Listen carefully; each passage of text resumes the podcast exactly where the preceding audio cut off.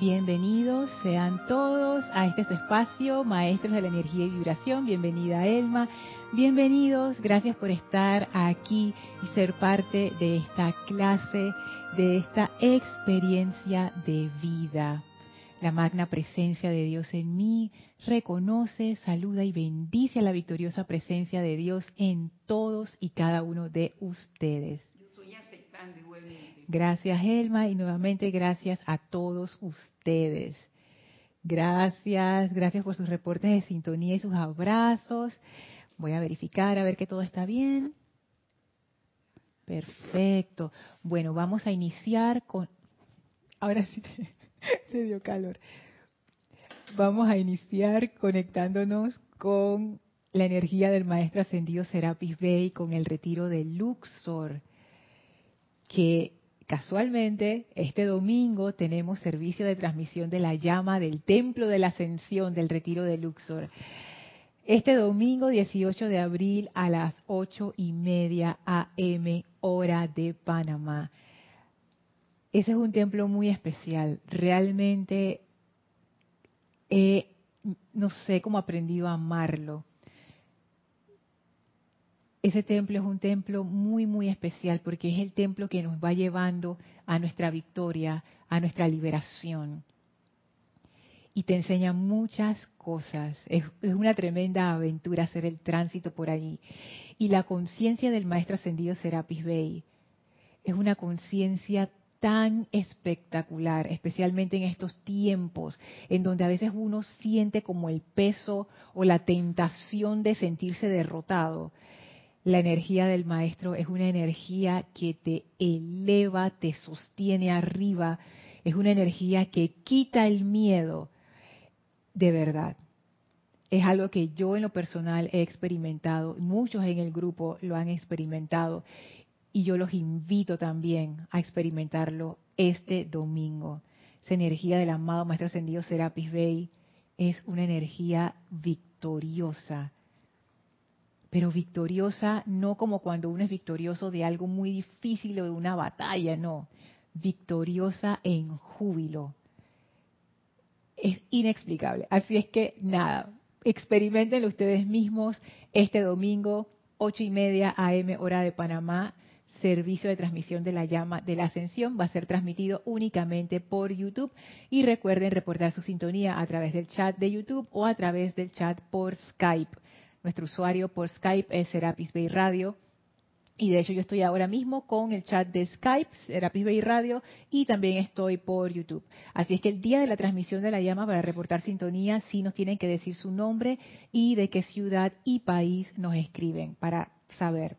Así es que bueno, sin más, vamos a adentrarnos en Luxor una vez más. Por favor, cierren sus ojos, visualicen esa llama triple en su corazón, sientan esa pulsación de Dios flameando allí en el centro de su ser, esa llama triple que se transforma ahora en la llama de la ascensión, esa llama que ahora se expande a través de su vehículo físico, etérico, mental y emocional, flameando la victoria de la ascensión, descargando esa energía purificadora de tan alta vibración que toda oscuridad, toda apariencia de enfermedad, toda preocupación, todo peso es descartado instantáneamente. Sientan como ese peso de sus vehículos internos y del físico cae dentro de esta llama de la ascensión y es transmutado instantáneamente en perfección. Esa llama va creciendo, creciendo, creciendo hasta que somos esa llama y recibimos en este estado de purificación la presencia ascendida del Maestro Serapis Bey. Sentimos su presencia luminosa en y a través de nosotros, expandiendo su victoria, su júbilo, esa boyancia, ese espíritu que no se rinde ante ninguna apariencia humana. Sentimos esa apertura del amado Maestro Ascendido Serapis Bey y le enviamos nuestra gratitud por permitirnos experimentar con este estado de conciencia crístico, con este estado de conciencia elevado, sentimos esa presencia de vida en y a través de nosotros tangiblemente. Y el Maestro, contento de que estemos en su hogar una vez más, abre un portal frente a nosotros y nos invita a atravesarlo para ir al sexto templo. Atraviesen ese portal en conciencia y ahora estamos en el desierto bellísimo que es atravesado por ese sendero de luz dorada. Y a nuestro lado, la amada Maestra ascendida Nada sonriente, radiante, con esa radiación rosa y oro rubí espectacular, con ese suave perfume de su presencia, y nos envuelve en su aura y podemos sentir esa conciencia de amor divino impersonal, de ese amor que ilumina, que sana, que eleva, que da claridad. Permitimos que estas cualidades divinas sanación, iluminación, amor divino, sean parte de nuestra conciencia ahora. Y nos compenetramos tanto con la maestra ascendida nada, que hasta sentimos que somos una misma llama. Y en este estado de conciencia vamos a permanecer mientras dura la clase. Tomen una inspiración profunda, exhalen y abran sus ojos. Bienvenidos nuevamente. Gracias, Elma, por acompañarme. Gracias a todos ustedes, ya sea que estén sintonizando esta clase en vivo o en diferido. Envío saludos y bendiciones a Noelia hasta Uruguay, a Diana hasta Bogotá, Rolando hasta Valparaíso, Marian hasta Santo Domingo, Oscar hasta Cusco, Flor hasta Cabo Rojo en Puerto Rico, a Miguel Ángel y a Tere hasta Veracruz, México, a Mónica hasta Valparaíso, a Caridad hasta Miami, a Vicky y a María Rosa hasta Panamá, saludos y abrazos, Blanca también hasta Bogotá, Naila en San José en Costa Rica, Lourdes hasta Yucatán en México, Laura hasta Guatemala, Irma hasta Venezuela, muchísimas gracias por sus bendiciones, por sus saludos a Elma, por sus saludos a mí. Gracias por estar aquí, por ser parte de este empeño. Muchas gracias de parte mía. gracias de verdad. Como siempre les decimos Elma y yo, significa mucho para nosotras que ustedes estén aquí. No solamente... Es, es una familia, es una familia. Y bueno, y mi motivación oculta, que no es oculta, es que yo realmente anticipo estas clases feliz porque Vamos a ver qué recibiremos hoy, qué, qué sorpresa, por dónde nos va a llevar la maestra, por dónde nos van a llevar sus comentarios, por dónde se va a salir la iluminación, la claridad en esta clase. Y es que para mí siempre es un placer. Muchas gracias a todos. Gracias. Y bueno, vamos a seguir con la mágica presencia. Estamos en la página 87 y 88. En ese discurso maravilloso de la maestra ascendida Nada. En la clase anterior vimos las tres trampas del servicio. Y eso fue muy interesante porque la maestra hace un énfasis que si que inicialmente, confieso, yo pensé que era exagerado porque repite y repite y repite y repite y repite que en el servicio uno ha de poner su atención en la presencia. No solamente la presencia de uno, sino la presencia de la persona a la cual uno está sirviendo. En caso de que uno esté prestando servicio a una situación, o sea, que no es una persona en sí, sino es una situación, un lugar, un evento, uno también puede poner su atención en la presencia allí, porque la presencia de Dios se manifiesta a través de todo. Entonces uno puede servir a la presencia de Dios que se está manifestando a través de esa situación o de ese evento. Y ella dice que el primer servicio para cualquier ser humano es alabar y adorar al yo divino. Entonces esas cualidades de alabanza y adoración, realmente lo que ellas se están refiriendo es a la atención. ¿Dónde está nuestra atención? Pero esta atención no es una atención, eh, no es una atención cualquiera al poner alabar y adorar, ella está haciendo como, está como calificando esa atención. Esta atención de la alabanza y la adoración es una atención con amor. Esto es bien importante. El amor es un foco magnético. Yo sé que eso suena así como, como teórico y extraño, pero no, en realidad es así, porque tu atención y tu energía siempre va hacia aquello que amas. Cuando una está enamorada, dije, estoy enamorada de alguien, entonces toda mi atención, toda mi energía, mis pensamientos, mis sentimientos se van naturalmente hacia esa persona. Y yo no tengo que hacer nada porque estoy enamorada y entonces estoy en ese estado de conciencia en donde mi atención está enfocada en esa persona. Eh, me han contado amigas que son mamás, cuando tienen su, su primer bebé, toda su atención están pensando en ese bebé todo el día, lo cargan, lo acarician, lo miran. Tú ves esta vida que acaba de llegar, que salió de, ti, de tu barriguita, y salió de, bueno, de tu útero, y, y está allí, está allí vivo. O sea, wow, toda tu atención naturalmente se va a esa criaturita que acaba de llegar al mundo. Y no hay que hacer esfuerzo, no es que tú te tienes que, ay, se me olvidó pensar en mi hija. No, o sea, tú piensas en ella naturalmente porque ese es el foco, ese es el amor, ahí está. quiera que está el amor, hacia allá va la atención. Entonces, a esto ya se refiere cuando ella habla de alabar y adorar al yo divino es que esa presencia ha de convertirse para nosotros en ese foco de amor, en ese núcleo de amor, de tal manera que nuestra atención naturalmente fluya hacia la presencia. Y ahí a cada uno nos toca hacer esa presencia algo tangible en nuestras vidas para que se convierta en ese foco de amor. Porque es más fácil hacer eso con una persona que tú conoces o con, algo físico porque está allí y tú lo ves, pero con la presencia que a veces uno puede pensar que es como, más, más etérea, más así intangible, pudiéramos tener ese problema. Entonces, algo que más siempre dice, que es fundamental, por, con el cual uno puede comenzar a cultivar esto, es ver a Dios, y aquí la maestra ascendida nada también lo dice, como el único dador de todo bien. A mí me gusta esto, como ella lo pone. Ella dice, al fijar de esta manera la atención de la mente externa sobre el único dador de todo bien, lo que él más siempre dice es la gratitud. Cuando uno ve esa presencia o cuando uno la ubica como que todo el bien que tú has recibido en tu vida ha venido de esa presencia que te ama, que te consiente, que te quiere, incluso en las situaciones que uno dice, no, pero esta discordia, ¿de dónde salió? Incluso allí está la presencia velando por ti.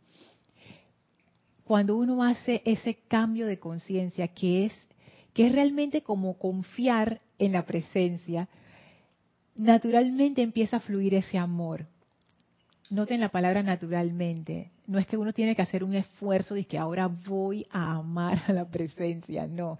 Es que cuando uno hace este cambio de conciencia, que la maestra ascendida nada dice aquí, el único dador de todo bien, y es lo que decía el Maestro Ascendido Jesús también en el discurso que vimos ya hace rato de la lealtad. Dice que cómo se desarrolla la lealtad. La lealtad está basada en el amor, dice él. Y ese amor, ¿cómo se desarrolla? Cuando uno contempla las cualidades de un benefactor. ¿Y quién es un benefactor? Alguien que desea el bien para ti. Y no solamente lo desea, dice, Elma, te deseo el bien, pero nunca te ayudo. No, el benefactor está ahí contigo, ayudándote, apoyándote, dándote ánimo. Sí, Elma. Sí, esto yo lo veo también en ese punto de vista que es importante, Lorna, que cuando tú sientes que estás esperando algo, que es un milagro, Ajá. ahí tú ves la presencia, tú ves la gratitud y dices, Dios mío, esto es lo más grande que he podido ver. Y ahí donde se manifiesta ese agradecimiento, ahí donde tú puedes trabajar.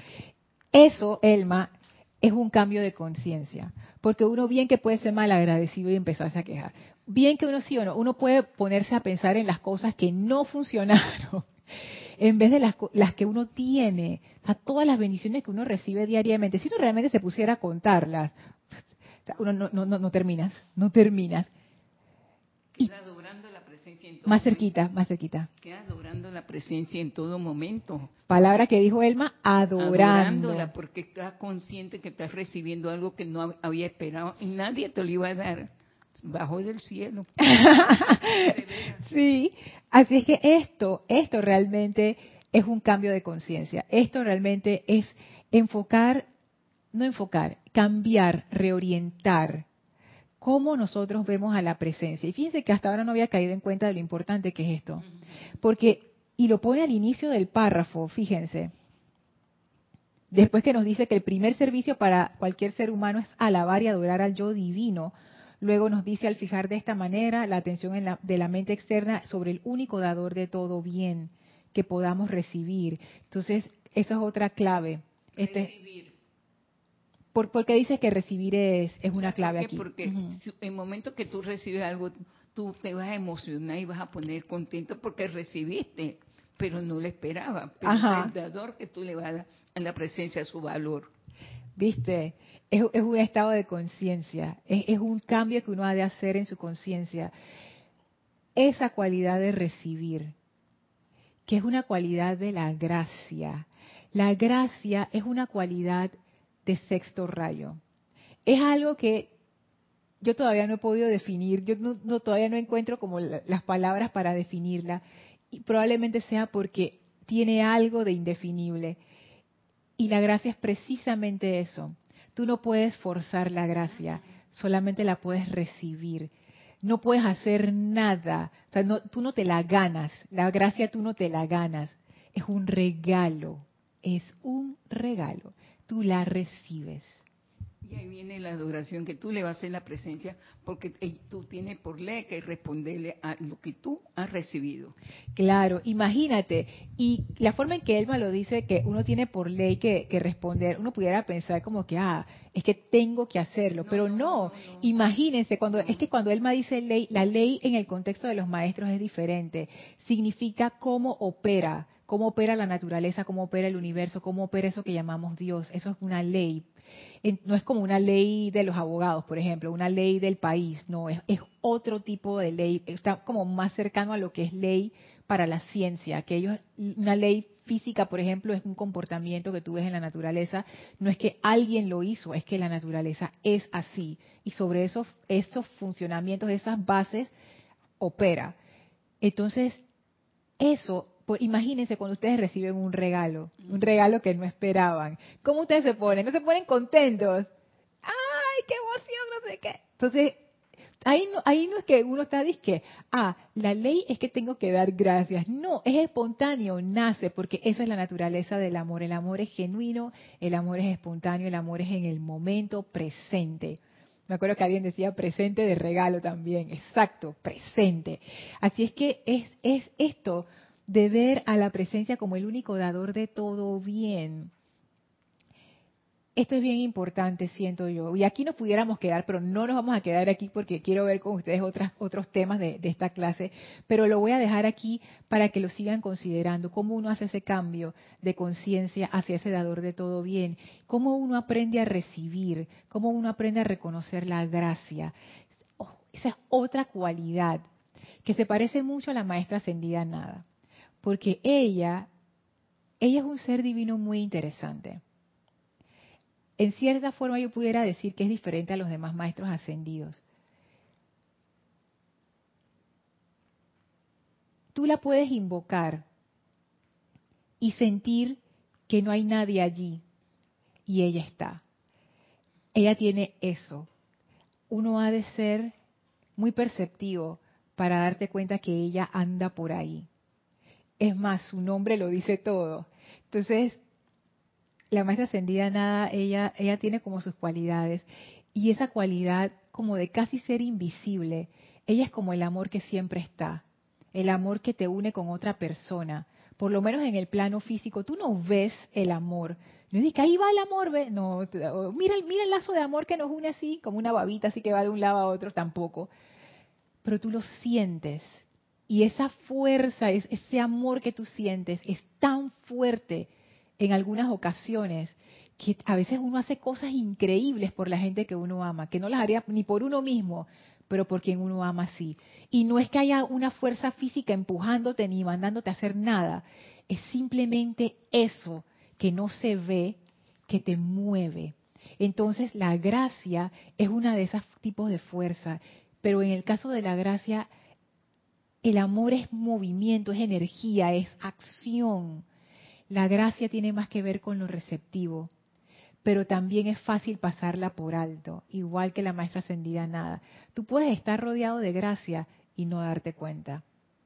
oh, Lorna, pero ¿cómo es así? ¿Cómo? Yo me daría cuenta si yo estuviera rodeada por la gracia, de verdad que sí. No, no te darías cuenta, y yo tampoco me incluyo, por supuesto, porque generalmente no somos agradecidos. La gratitud es un signo en donde uno se da cuenta, ah, estoy reconociendo la gracia. Porque hay tantas cosas por las que podemos dar gracias y no lo hacemos. Escogemos enfocarnos en las cosas, ah, mira, esa cosa que me fue mal y todo lo demás y todo el bien que has recibido.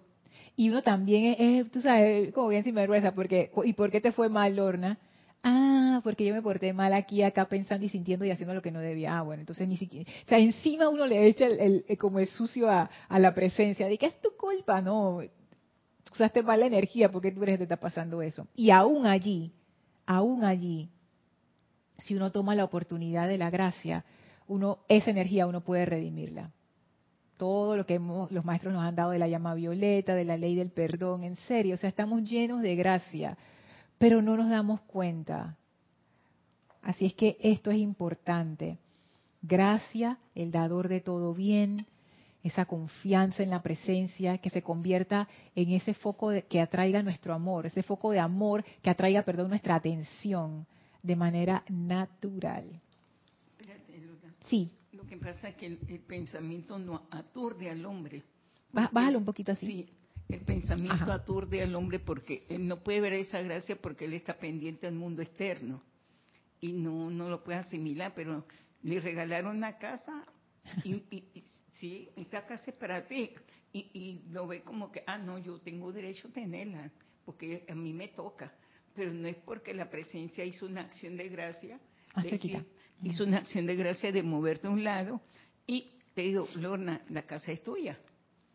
Y entonces ahí donde el hombre no asimila la gracia y no puede verlo, pero no tiene el hábito, Lorna. Porque cuando ya tú tienes en tu conciencia darle gracias hasta el perrito, mira, cuando yo me monto en el carro, yo comienzo a bendecir todos los carros del mundo. Sí, yo tengo años de tener eso. Y wow, voy, vengo, y bendigo todos los carros del mundo y todas las, vías se van abriendo porque estoy bendiciendo esas almas. Sí, porque para poder que el tráfico vaya acelerándose y no pase nada, si yo soy responsable de la energía ni el camino, ¿cómo yo no voy a brindar esa bendición? Entonces, ¿dónde está la gracia? Gracias, Padre. Viste, ahí uno usa esa oportunidad, en vez de estar enfocándote en el tráfico, Tú te estás enfocando es en la bendición. Sí, que lo ayude y ellos van acelerando y van moviéndose. Lorna, hoy yo tenía que precipitar, yo necesitaba cuatro grandes favores, grandes favores, y en menos de una hora conseguí los cuatro favores. Y es que, wow, Padre, gracias Dios mío, algo imposible y se logró. Y que, wow. Pero claro, de nuevo, estas cosas que suenan a milagros en realidad no lo son. Depende mucho de dónde uno pone su atención. Si uno pone su atención en la gratitud, si uno pone su atención en el logro victorioso que uno quiere lograr, allí es donde uno está poniendo su foco magnético para atraer por correspondencia lo que uno desea. Y lo que dice Elma es muy cierto, es un hábito también, solamente que este hábito no se va a volver una cosa inconsciente, sino que se va a volver parte de tu ser, parte de tu conciencia, el hábito de dar las gracias. Yo recuerdo que esa fue una de las primeras cosas que yo aprendí cuando entré al grupo, ser agradecida, ser agradecida.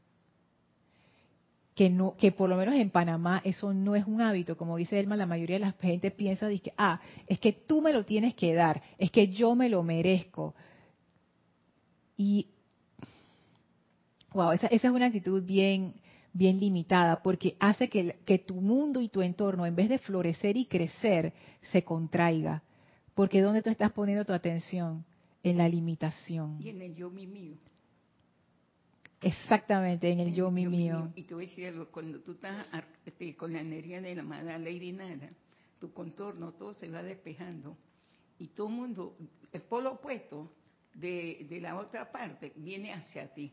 Te vienen a, a, a, a, condolarte, a decirte, hola, que le vaya bien, que bueno, que no sé qué, que mírate, darte voz de aliento. Claro, es que tú sabes que a veces yo pienso que uno pasa trabajo porque uno quiere. Sí. Porque pudiendo poner, pudiendo escoger otra frecuencia, una frecuencia de amor, una vibración de luz, una vibración de gratitud, a veces uno escoge enfocarse en, en la vibración de la quejadera. Lo digo porque a veces lo hago y entonces y yo me doy cuenta, yo Lorena, pero ¿qué tú haces? ¿Qué, qué vas a encontrar ahí? Más queja y más problemas sal de ahí rápidamente. Y eso es algo que yo he aprendido, como dice Elma, uno se educa, uno educa sus vehículos. Hay veces que cuando uno le pasan cositas en el día, por ejemplo, que uno va a abrir algo y como que se, se como que se daña la cuestión. Yo me acuerdo de, esa situación. Me acuerdo que una vez fui a abrir un, grifo y cuando lo abrí yo sentí como que se trasroscó y era uno de estos grifos de agua, ¿sabes? Que plomero, no sé qué, y de una vez mi mente ya iba para allá. Yo dije, no, no, no, no, no, amada presencia de Dios, yo soy la perfección en esta situación, ni voy a ponerme atención en esto, esto ni siquiera es un problema, se acabó. Yo me estaba era duchando, me terminé de duchar, cerré el grifo como si nada hubiera pasado. Y en ese momento yo me di cuenta, yo mira, esto se pudo haber convertido en un problema, pero yo lo paré antes de que lo fuera. Y ustedes pueden decirse, y yo también me lo he preguntado, y es que Lorna, ¿en serio tú crees que si yo no hubiera dicho nada, igual se hubiera arreglado? Yo pienso que no, por otras cosas que me han pasado, que cuando uno corta ese hábito de enfocarse en lo discordante, la cuestión se arregla, pero uno tiene que agarrarlo al inicio y no dejar que la mente se vaya por ahí porque se crece el problema de la nada. Uno corta eso desde el inicio. El maestro ascendido Saint Germain, él lo dice en uno de sus libros, creo que es Pláticas, que cuando uno siente que uno se está yendo por el despeñadero, en el momento en que uno se dé cuenta, uno detiene ahí mismo, dice como si tuvieras una culebra enfrente, para de una vez y quita tu atención de allí. Porque si tú la dejas, ya después no vas a poder salir, porque el momentum discordante que cada uno tiene es tan grande que ya te aplasta y entonces, ah, después de dos horas de estarte quejando, entonces ahí es donde uno quiere salir. Ya para qué si ya, ya te cayó todo encima. No, uno ha de actuar en el momento, estar pendiente, pendiente. A ver, Dice Mavis, nos manda bendiciones desde Córdoba, Argentina. Hola Mavis, Raúl también, bendiciones hasta Cabo, hasta San José del Cabo, Baja California. Mariam nos manda bendiciones desde Buenos Aires, gracias a Raxa, saludos hasta Nicaragua, Alfredo, saludos hasta Lima, Martín, saludos hasta Buenos Aires, Raúl dice, tengo unos cables acá atrás. Raúl dice, la lealtad a Dios se desarrolla mediante la contemplación de los dones, bendiciones y bondades que emanan de Él hacia nosotros. esa era la cita. Gracias, Raúl. Palabras de Jesucristo ascendido. Al final, esa contemplación es atención. Así mismo es. Estas cosas a mí me encantan porque le quitan como el, como el misticismo. A mí me gusta mucho esa parte mística, esa parte así como de contemplación, pero también me encanta cuando yo comprendo las cosas tal y como son. La realidad. Eso mismo, es más bien práctica, ya es, dime la cosa como es. Y a mí me encanta esto, empezar a comprender cuáles son las claves aquí. Atención, amor, eh, es eso, ¿no? Control, autocontrol, impersonalidad, qué significan estas cosas y por qué son importantes, porque así uno puede usarlas en su vida y ver los resultados. Marleni, saludos hasta Tacna. Irma dice, la gracia, Lorna, la recibimos todos, hasta los que según nuestra mirada no se lo merecen, pero la presencia de Dios es ilimitada en amor divino, el dar, regalar, brindar el confort sin seleccionar a quién. Así mismo Irma. A veces yo también yo también me pregunto, me acuerdo con la maestra ascendida Guanyin. Yo dije, maestra ascendida Guanyin, tu misericordia es infinita, pero ¿por qué con esa persona también? yo no puedo comprender eso todavía, porque no, yo no tengo ese nivel de purificación y hay cosas que yo digo, esto, esto, ¿cómo es posible que uno pueda perdonar una cosa así? Pero se puede, todo se puede. Entonces, esa, esa gracia es así, es ilimitada, la recibimos todo el tiempo, no nos damos cuenta. No nos damos cuenta.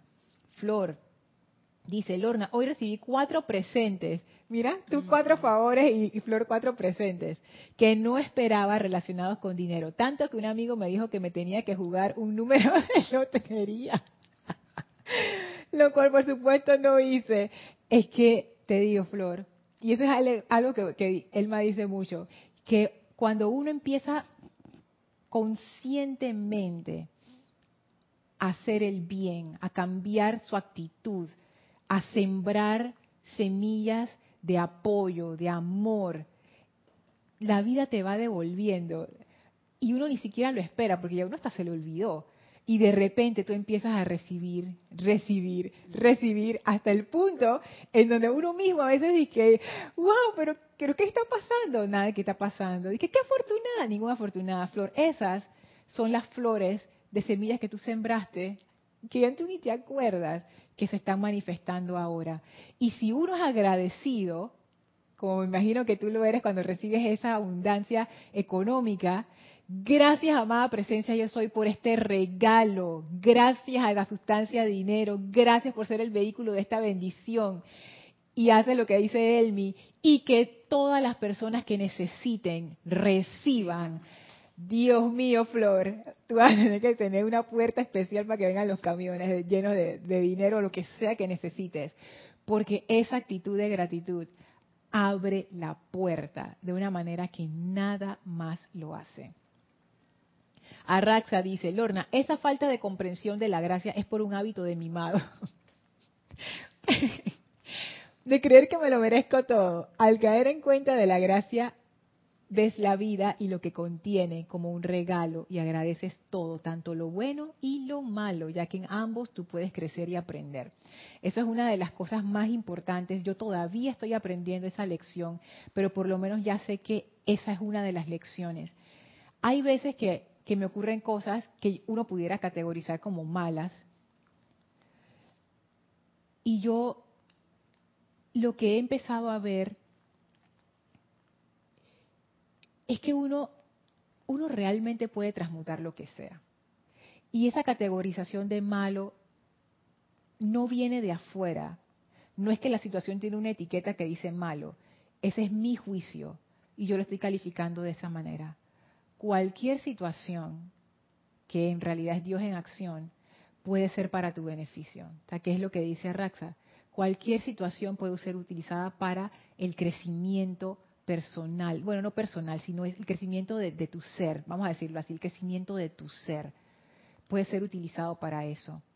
Y algo que yo hago mucho es que yo le pido a la presencia que manifieste su plenitud a través de esa situación amada presencia de Dios, manifiesta la plenitud que tú tenías pensada a través de esa situación.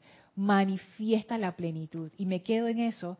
Y de hecho yo pienso que yo lo asocio, siempre lo he asociado con una actividad de la llamada de la ascensión, en donde tú lo que estás pidiendo es que se manifiesta a través de esa situación la plenitud.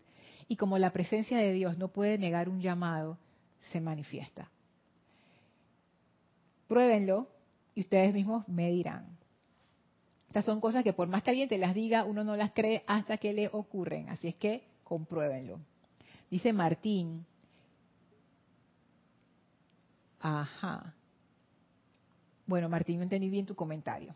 Ok, entonces, las tres trampas, ¿cuáles, ¿cuáles eran? Que al final de la clase anterior, él me dio un ejemplo que dije, oh, yo quiero compartir ese ejemplo el día de hoy. Las tres trampas en el servicio es, si uno no tiene su atención en la presencia, ya, ya ahí partimos mal. Pero la maestra todavía va como, como más detalle y nos dice en qué fijarnos. Entonces, si uno pone su atención en la persona, también se puede decir en la situación, o sea, en lo que está, a lo que está sirviendo en ese momento, ya, no, porque la atención va en la presencia, o sea, poner la atención en la persona o en la situación, eh, no. La otra trampa es si uno pone la atención en lo que uno va a recibir, en la manifestación, en el resultado. Entonces la maestra dice, eh, tampoco. Y la tercera, que es más sutil, es cuando uno pone la atención como que en, en el problema que uno quiere solucionar al momento de servir. Y cada una tiene como su, como su colorcito particular. Yo creo que por eso ella las dividió así. Y en la primera, ella dice, si en el servicio del ser humano para el ser humano el individuo falla en sostener su atención fija sobre la fuente suprema del amor, la sabiduría y el poder, entonces dicho servicio habrá fracasado en gran medida. Y el ejemplo que me dio Elmi fue de esta persona que ayudaba a otra persona, pero esta persona a la que estaba ayudando era una persona que uno dice, ah, esta persona es una indigente. A ah, esta persona, ¿qué va? Crucecita, nada que ver. Entonces, ahí es cuando que uno pone su, ¿dónde yo estoy poniendo mi atención?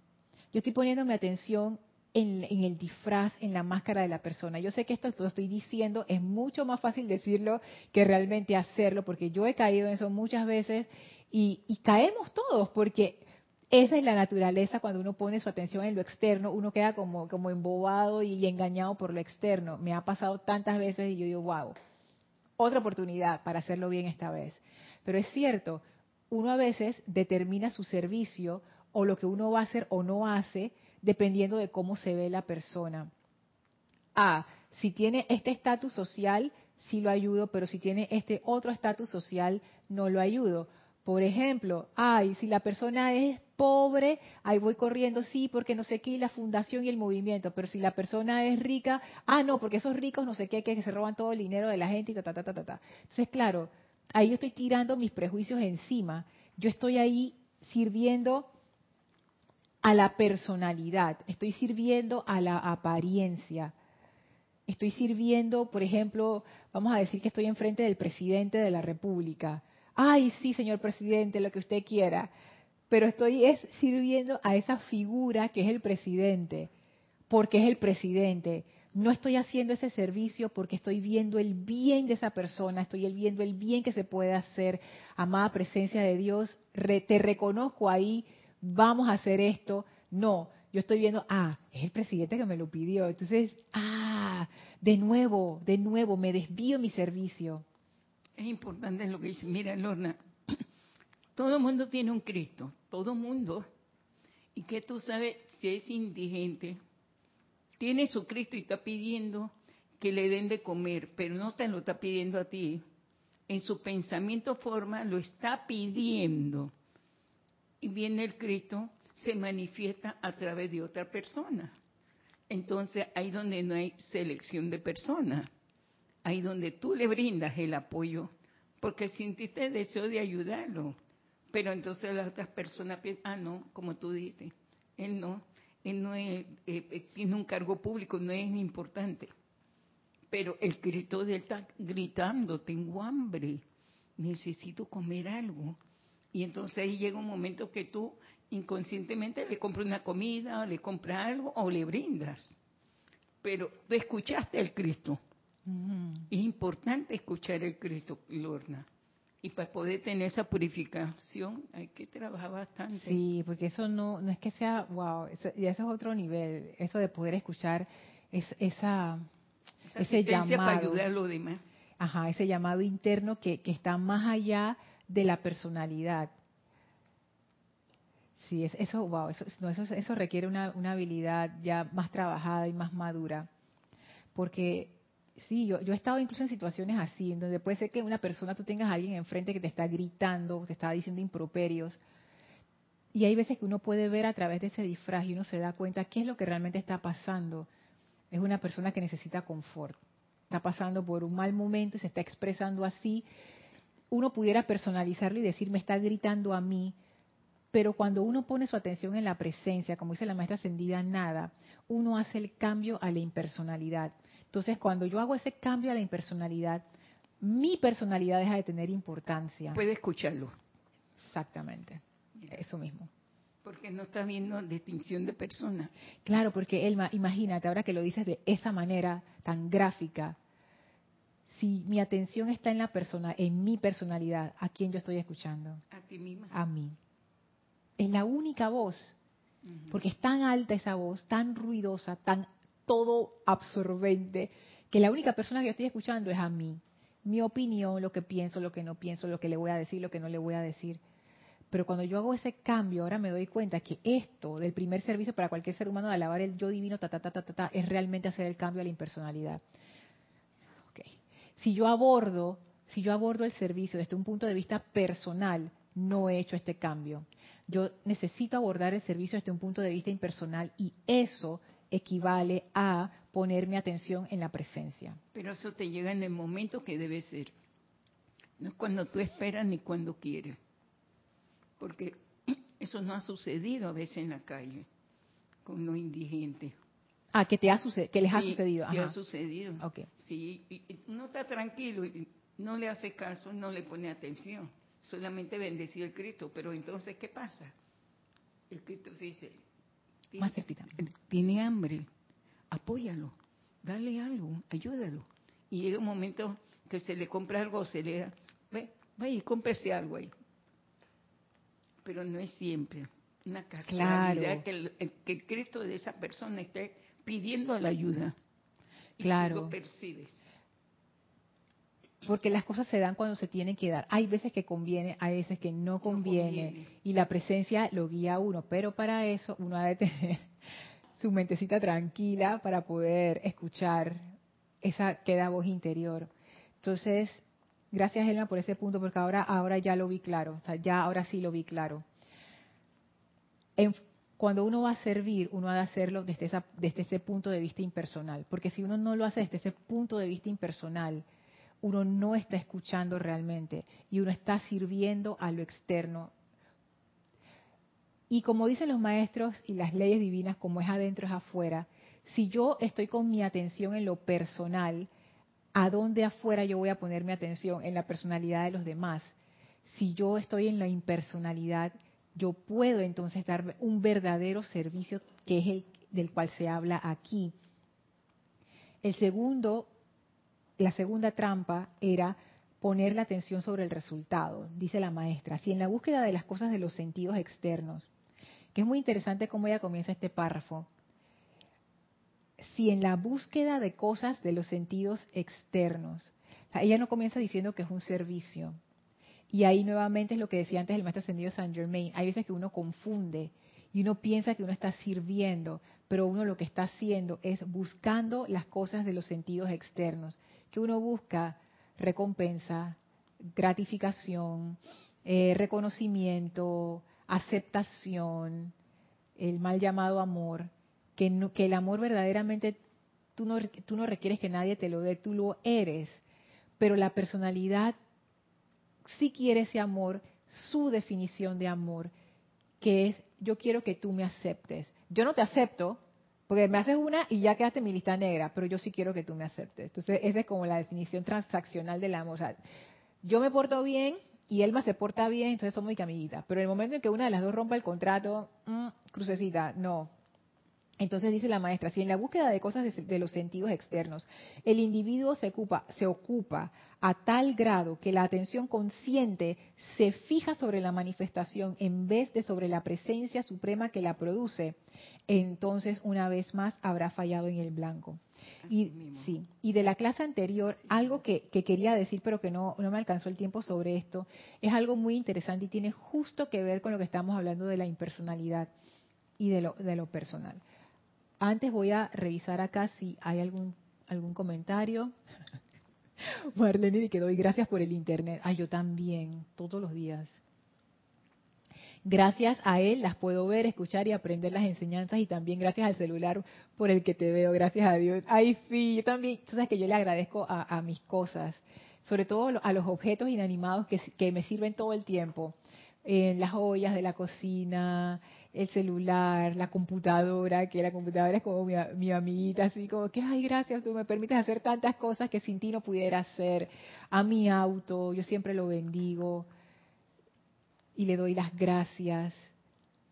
O sea, esas cosas cotidianas, al lugar donde yo vivo, al, no sé, al elemental del hogar, gracias por ser tan acogedor, no sé qué, a la cama donde duermo, esa cama es tan buena y tan deliciosa que yo cuando me acuesto ahí, yo dije, gracias cama, gracias, eres lo máximo. Entonces, esa, eso que parece una tontería, en realidad lo que hace es que está re- está- está- estás reeducando tu conciencia, lo que estás es creando un nuevo hábito, pero un hábito consciente de ser agradecida por las pequeñas cosas y en realidad no hay pequeñas cosas. La gratitud chiquita o grande tiene el mismo poder, es el mismo poder que uno está usando.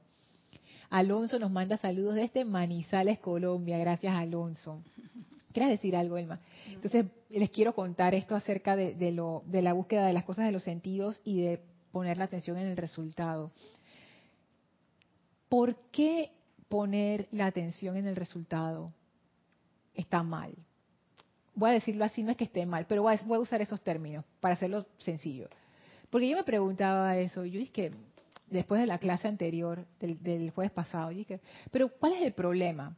Si yo quiero brindar un servicio porque quiero ver un resultado, por ejemplo, voy a decir que... Mm, vamos a decir que, que hay un eh, que en la comunidad siempre se empoza el agua.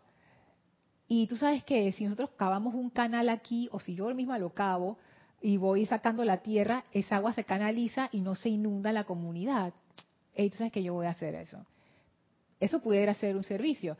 Entonces, porque lo quiero hacer para bien de todo el mundo, también para mi beneficio, pero para el bien de todo el mundo. Y, sabes que eso se necesita y yo creo que yo misma lo puedo hacer en una tarde así, así que, ay, qué rico, yo misma lo voy a hacer.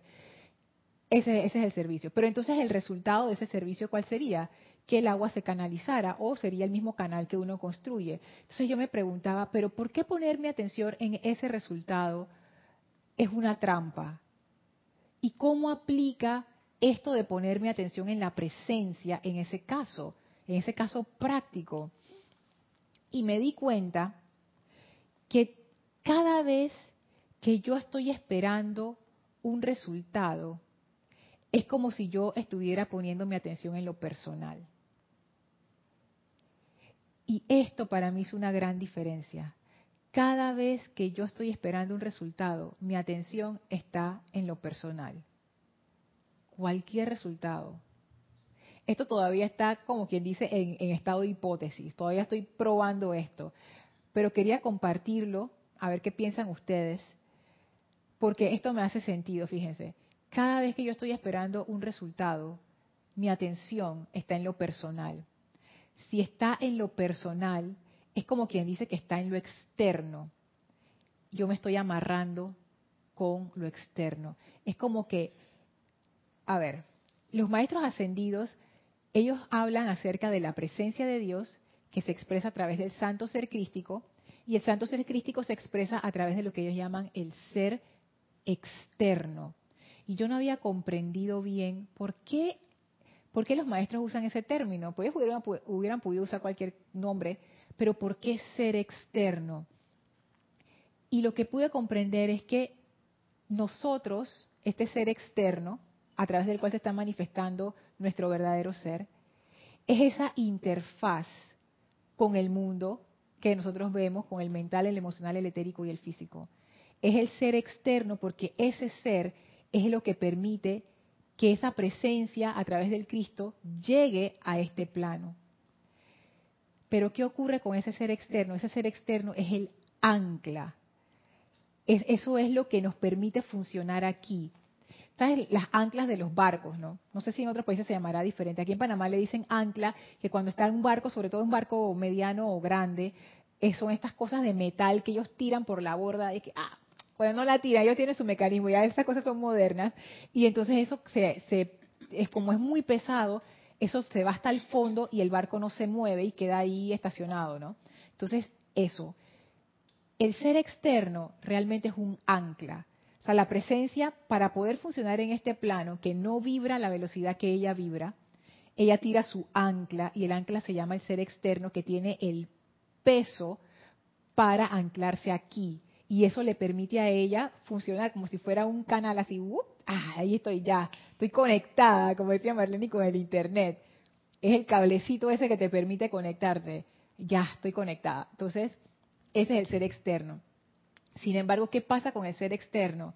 El ser externo tiene una cualidad de anclarse en lo externo, precisamente porque eso es lo que se requiere. Si ese ser externo está conectado con la presencia, estamos bien, porque ahí está fluyendo esa conciencia y tú estás consciente de que tú estás aquí operando como la presencia. Porque está anclado. Porque estás anclado aquí, o sea, estás anclado aquí y estás operando aquí con la conciencia de Dios, exacto.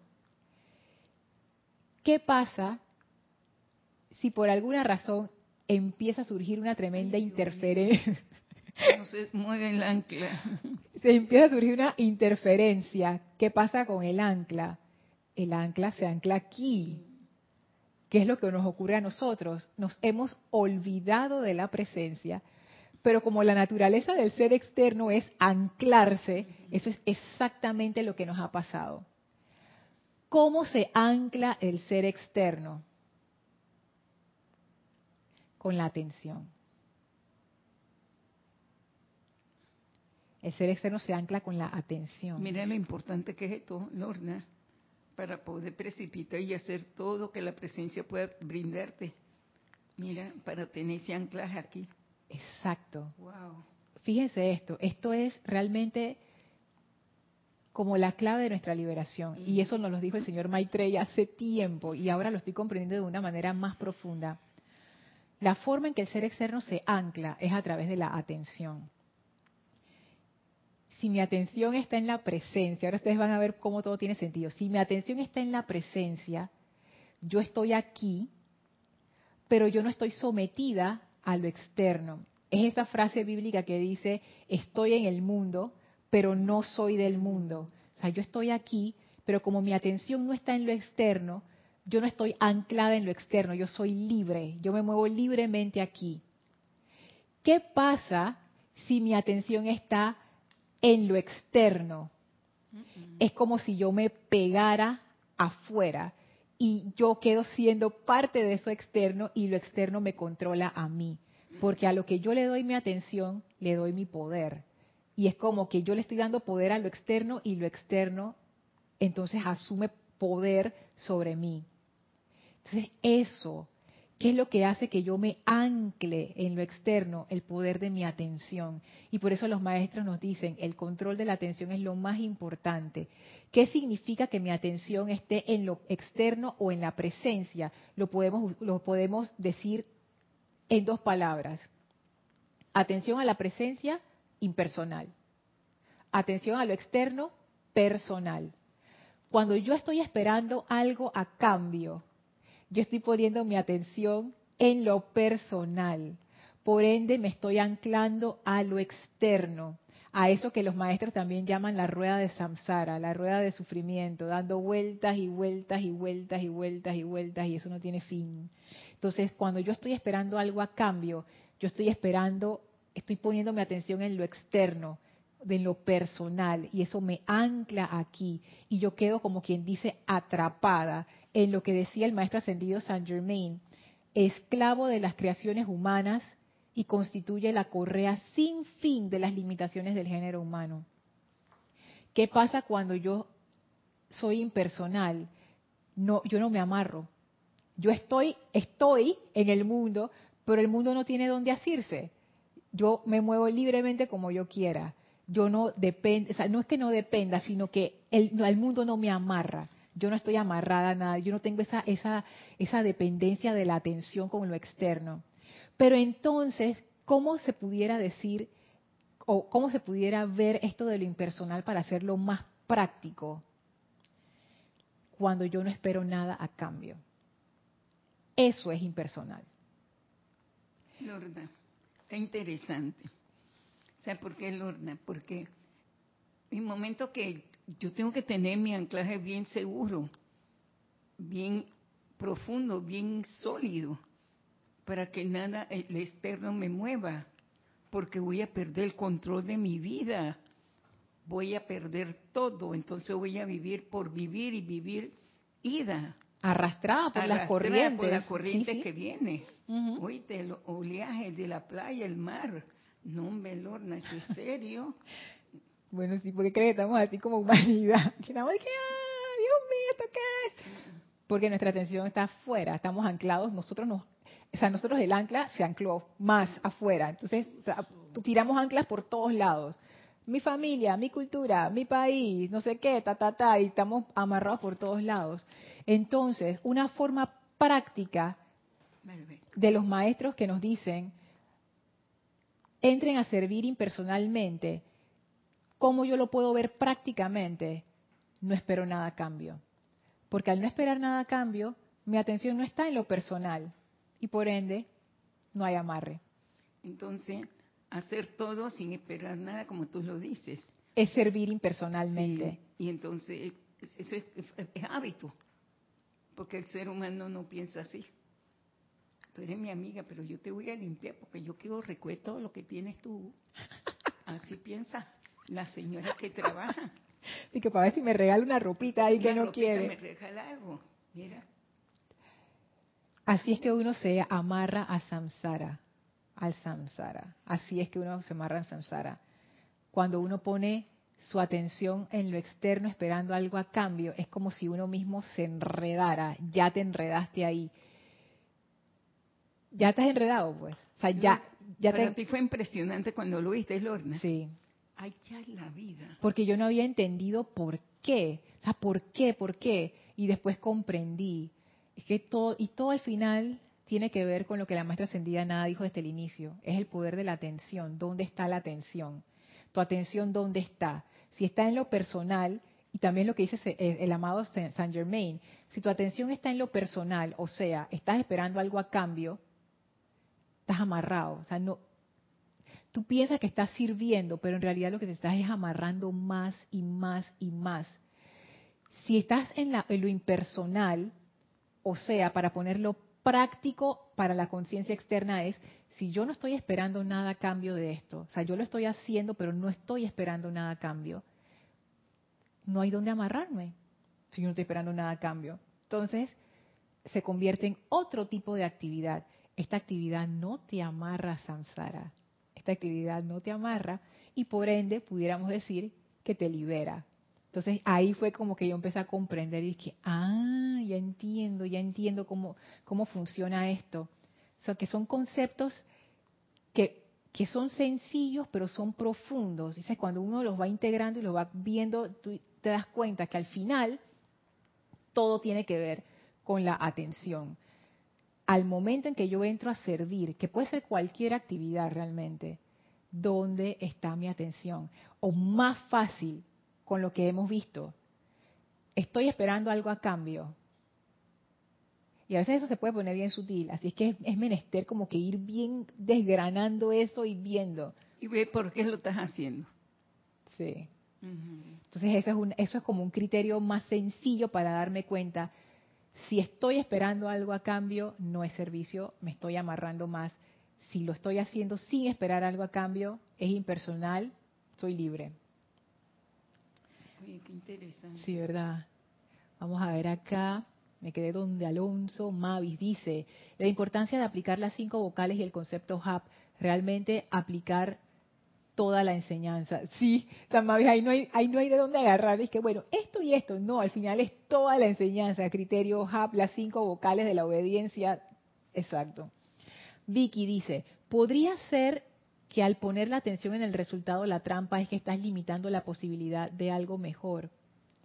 Es que como, como conversamos, es- sí, y va más allá que eso, va más allá. Sí, es que es, que es más allá que eso, es, es como, es otra forma de actuar, es otro estado de conciencia también, que se parece al que estábamos hablando al inicio de la clase, ese estado de conciencia donde tú ves a la presencia como el dador de todo bien. Esa es otra forma de operar. Tú estás aquí en el mundo igual que todas las demás personas, pero tu conciencia no está operando como las demás personas. Y tú sabes que yo creo que eso es lo que los maestros llaman libre en Dios. Ah, Yo, he- yo he llegado a pensar eso, pues ellos, ellos usan ese término. Y yo siempre me he preguntado, ¿pero qué significa libre en Dios? Y yo creo que es eso, que tu atención no está en lo personal y por ende tú eres libre. O sea, el mundo no, no tiene cómo agarrarte. Tú puedes hacer lo que tú quieras y el mundo no, no tiene forma de agarrarte, porque ¿dónde te va a agarrar? ah, por eso que estás en el mundo y no soy parte del mundo. Así es, estoy en el mundo pero no soy del mundo. María Cristina dice, pensar en el resultado, y lo pone entre comillas, en la vida cotidiana puede ser tramposo. si, por ejemplo, quiero crecer en mi empresa a costa de un maltrato a los empleados, deja, deja que desear, así es. Pero si pienso en la presencia, las cosas se modifican, creo. Así mismo. Así mismo. Uno puede crecer sin necesidad de, ¿cómo es? De arruinar a los demás que a veces uno, la personalidad de uno te dice es que no, María Cristina, es que no hay otra forma, esas son un montón de vagos sinvergüenzas, tú tienes que el derecho, tú tienes el, el- tú sabes, ¿no? no escuches esa voz, porque lo que te va a hacer es que pareciera que estás logrando cosas, pero al final, eso es como una rueda. Eso estaba mucho en, la época medieval, se veía mucho ese simbolismo que ellos le llamaban la rueda de la fortuna. Entonces, imagínense una rueda, un círculo, pues. Entonces, arriba de la rueda estaba un rey y en la parte de abajo estaba un mendigo. Y entonces lo que quería decir esa rueda es que tú no sabes. Tú comienzas como rey, pero la rueda va girando y vas a pasar por mendigo y después ese mendigo tú no sabes, vas a quedar siendo rey. O sea, es eso, como que, y esa, esa, eh, eso es samsara. Bien mal, bien mal, bien mal, una vez, dos veces, tres veces, cuatro veces. Es como una insatisfacción constante. Ya tengo lo que quería, pero ahora quiero más. Y siempre uno está dando vueltas y vueltas. Entonces, claro, esto de no querer nada cambio también tiene otra implicación que me acabo de dar cuenta que son las 8 y 2 y que ya no se las voy a poder compartir, qué cosa. Pero también tiene que ver con un estado de conciencia, que también tiene que ver con una cualidad que se asocia al sexto rayo, que es la opulencia. Cuando uno quiere cosas a cambio, cuando uno quiere algo a cambio, es como si uno tuviera hambre. Es muy difícil ir a un banquete con hambre y no desear la comida. Oye, si tú tienes hambre, tú quieres comer. Pero si tú vas a un banquete y ya tú comiste y estás llenísimo, tú no quieres nada. ¿Para qué decir, ya, ya yo comí? Entonces, la opulencia es algo así. Si uno no tiene ese sentimiento de llenura interna que solamente lo da la presencia, uno siempre va a estar buscando afuera qué comer. Pero eso, eso lo quiero como explicar más en detalle, ya va a ser en la próxima clase. Voy a terminar de leer los comentarios acá. Dice Marian Lorna, ¿se puede decir que la caridad es una virtud impersonal? Sí, sí. Cuando se hace con esa conciencia, la caridad.